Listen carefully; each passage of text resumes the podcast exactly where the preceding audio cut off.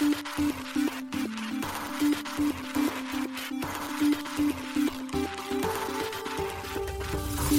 しい経済ニュース。この番組では現当社のメディア新しい経済が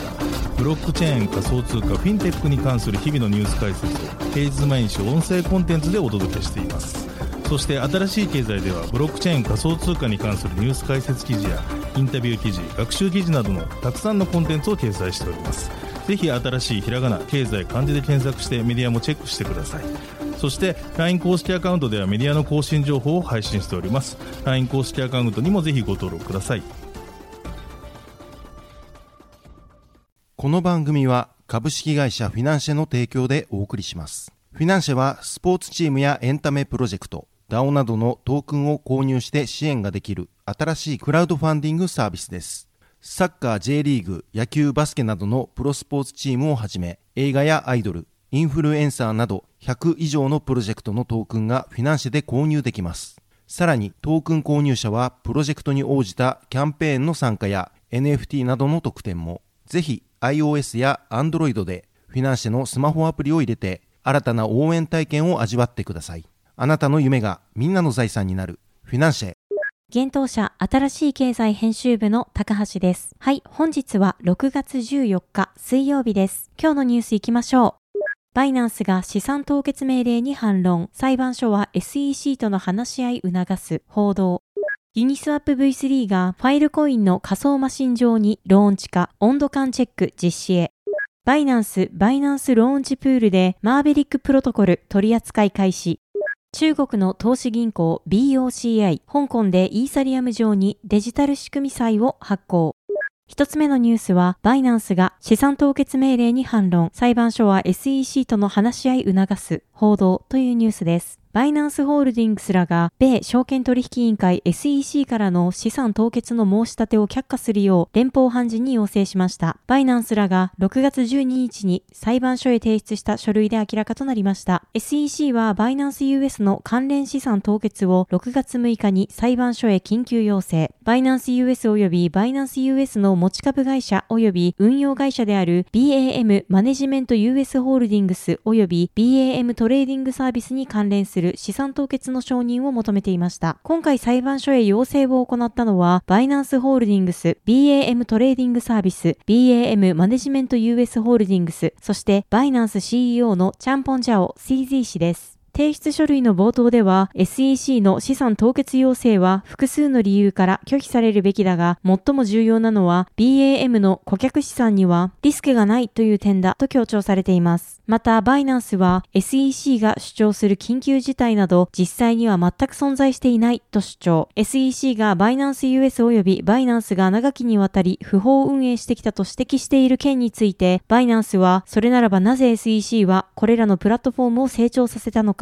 と疑問を呈しました。また、バイナンスは突然の緊急事態、資産凍結要請が、バイナンスとコインベースが連日訴えられるという暗号資産業界全体に対する SEC の攻撃と偶然重なるのはなぜなのかと指摘しています。また、バイナンスは2023年5月30日まで SEC はバイナンス及び CZ 氏に対して BAM の顧客資産にリスクがあることさえ示せなかったと述べ SEC の訴状及び一時的制限命令の申し立てを支持する準備文面にはなぜ今なのかという基本的な疑問に対する答えが記されていないと指摘しました。バイナンスは上記の理由を含む複数の理由からバイナンスホールディングスや CZ 氏に対する資産凍結要求は却却下されるべきと主張。バイナンスは SEC が要求する救済措置は不当かつ不適切だとし、特別な救済措置には特別な証拠が必要となるが、SEC が指摘できるのは SEC が十分な安心感を得ていないや SEC は懸念しているなどといった根拠のない主観的心配だけだと指摘しました。今回の資産凍結をめぐる争いは両者の話し合いで決着することになりそうです。ブルームバーグの6月14日の報道によれば、米地裁のエイミー・バーマン・ジャクソン判事は13日、数十億ドルの顧客資金を保護する方法について、両者に大きな隔たりはないと判断。SEC の訴訟が進む間、取引所を閉鎖せず、妥協的な合意に取り組むよう促したといいます。ジャクソン判事はこの妥協案の模索を下級判事に委ねています。ジャクソン判事は公聴会にて、細かいことは私よりもあなた方でやった方がいいとコメントメント。判事は、もし合意が成立すれば、SEC の一時的な差し止め命令の要求について裁定する必要はなくなるだろうと述べたといいます。また、ジャクソン判事は、バイナンスの資産を完全に遮断することは、バイナンスのみならずデジタル資産市場全般に大きな影響を与える可能性があるとの考えも公聴会にて示しています。バイナンスは今回、資産凍結に関する申し立てについて話し合いによる合意を得ることができましたが、同社と SEC の争いはまだまだ続きそうです。バイナンスと CZ 氏は6月5日、米証券取引委員会 SEC より提訴されています。SEC はバイナンスが取引量を人為的に膨らませ、顧客の資金を流用したほか、米国の顧客が国外の交換所で取引できるようにし、市場規制について投資家に誤解を与えたなどと指摘。ワシントン DC DC の連邦裁判所に提出された訴状には、バイナンスと CZ 氏、同社の米交換所運営会社に対する13の容疑が記載されていました。また SEC は CZ 氏が所有する会社が約3年前から2022年6月までの期間にてウォッシュトレードを行い、米暗号資産取引所バイナンス US 上の暗号資産証券の取引量を人為的に膨らませていたとも指摘しています。これに対しバイナンスは SEC の申し立てに反論。バイナンスは米国の交換所ではないため SEC の措置が及ぶ範囲は限られると指摘し、バイナンスとバイナンス US を含む系列プラットフォームの顧客資産は全て安全だと強調しました。なお、関係筋によると、バイナンスはマネーロンダリングと制裁違反の疑いで司法省の調査も受けているといいます。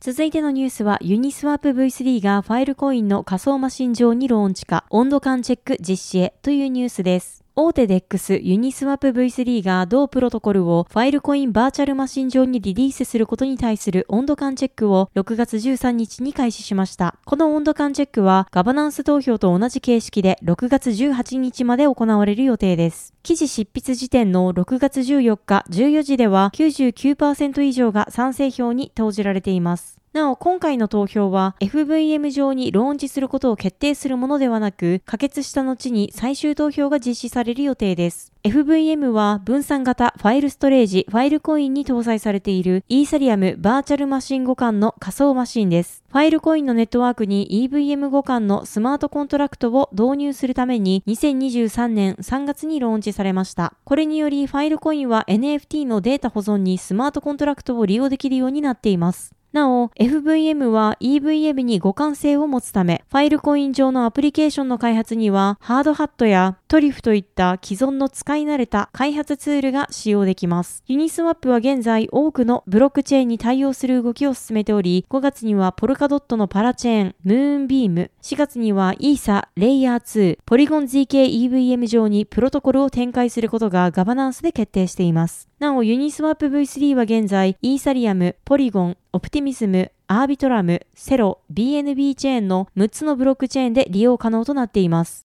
続いてのニュースは、バイナンス、バイナンスローンチプールで、マーベリックプロトコル取扱い開始というニュースです。大手海外暗号資産取引所バイナンスが、同社提供のバイナンスローンチプールにて、マーベリックプロトコルのネイティブトークンである MAV を取り扱うことを6月13日発表しました。バイナンスローンチプールはバイナンスによる IEO プラットフォームです。IEO とはブロックチェーンプロジェクト発行のトークンによる資金調達を暗号資産取引所が支援し、具体的には主体となって発行体のトークンを販売するモデルのことです。なお、MAV 取扱いは日本時間で14日9時より開始しており、7月8日までの25日間利用可能とのことです。バイナンスローンチプールでは、ユーザーが BNB または TUSD をプールにステーキングすることで MAV が獲得できる仕組みになっています。今回の MAV でのバイナンスローンチプールでは、同トークン総供給量の20億 MAV の0.4%となる3000万 MAV が報酬対象となるようです。BNB をステーキングした場合は、報酬総額の80%となる2400万 MAV が報酬対象となります。また TUSD の場合は、報酬総額の20%となる600万 MAV が報酬対象となるとのことです。ユーザーに分配される報酬は、ステーキングされたトークン数によって異なるようです。なお、バイナンスでは流動性条件が満たされ次第、取引所において MAV の取り扱いを行うといいます。取引ペアは MAV、BTC、MAV、USDT、MAV、TUSD となっており、MAV、TUSD 取引ペアについてはメーカー手数料が無料になるとのことです。MAV の上場については、また後日アナウンスされるとのことです。ちなみに、バイナンスローンチプールにおいて、今回の MAV 取り扱いは、同サービスにおける34番目のプロジェクトとなっています。なお、33番目のプロジェクトでは、 Suiブロックチェーンのネイティブトークンである Sui が取り扱われています。マーベリックプロトコルは、イーサリアムと GK シンクエラーを利用している DeFi インフラストラクチャプロバイダーです。マーベリックプロトコルのネイティブトークンである MAV は、同プロトコルのネイティブトークンとして、主にステーキングやガバナンスに利用できます。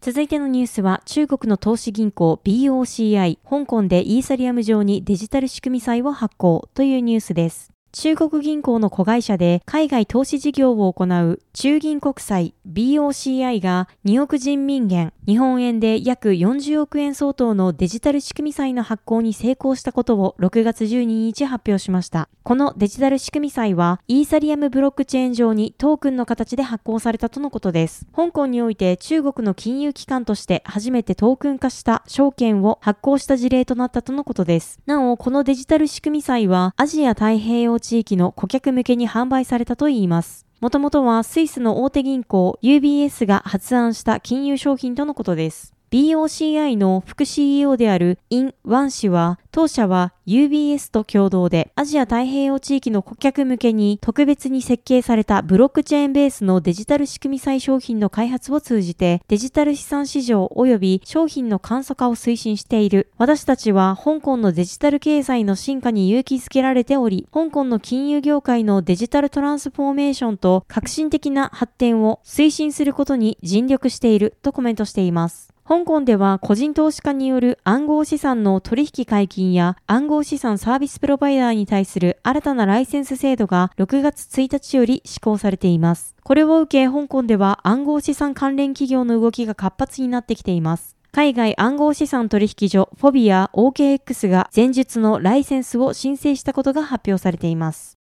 はい、本日のニュースは以上となります。このように私たち新しい経済編集部では、ブロックチェーン暗号資産に関するニュースを平日毎日ラジオで配信しております。本日ご紹介したニュースは、新しい経済のサイトに上がっております。ぜひ、サイトの方も見に来てください。新しいひらがな、経済、漢字で検索して見に来ていただければと思います。それでは、本日もありがとうございました。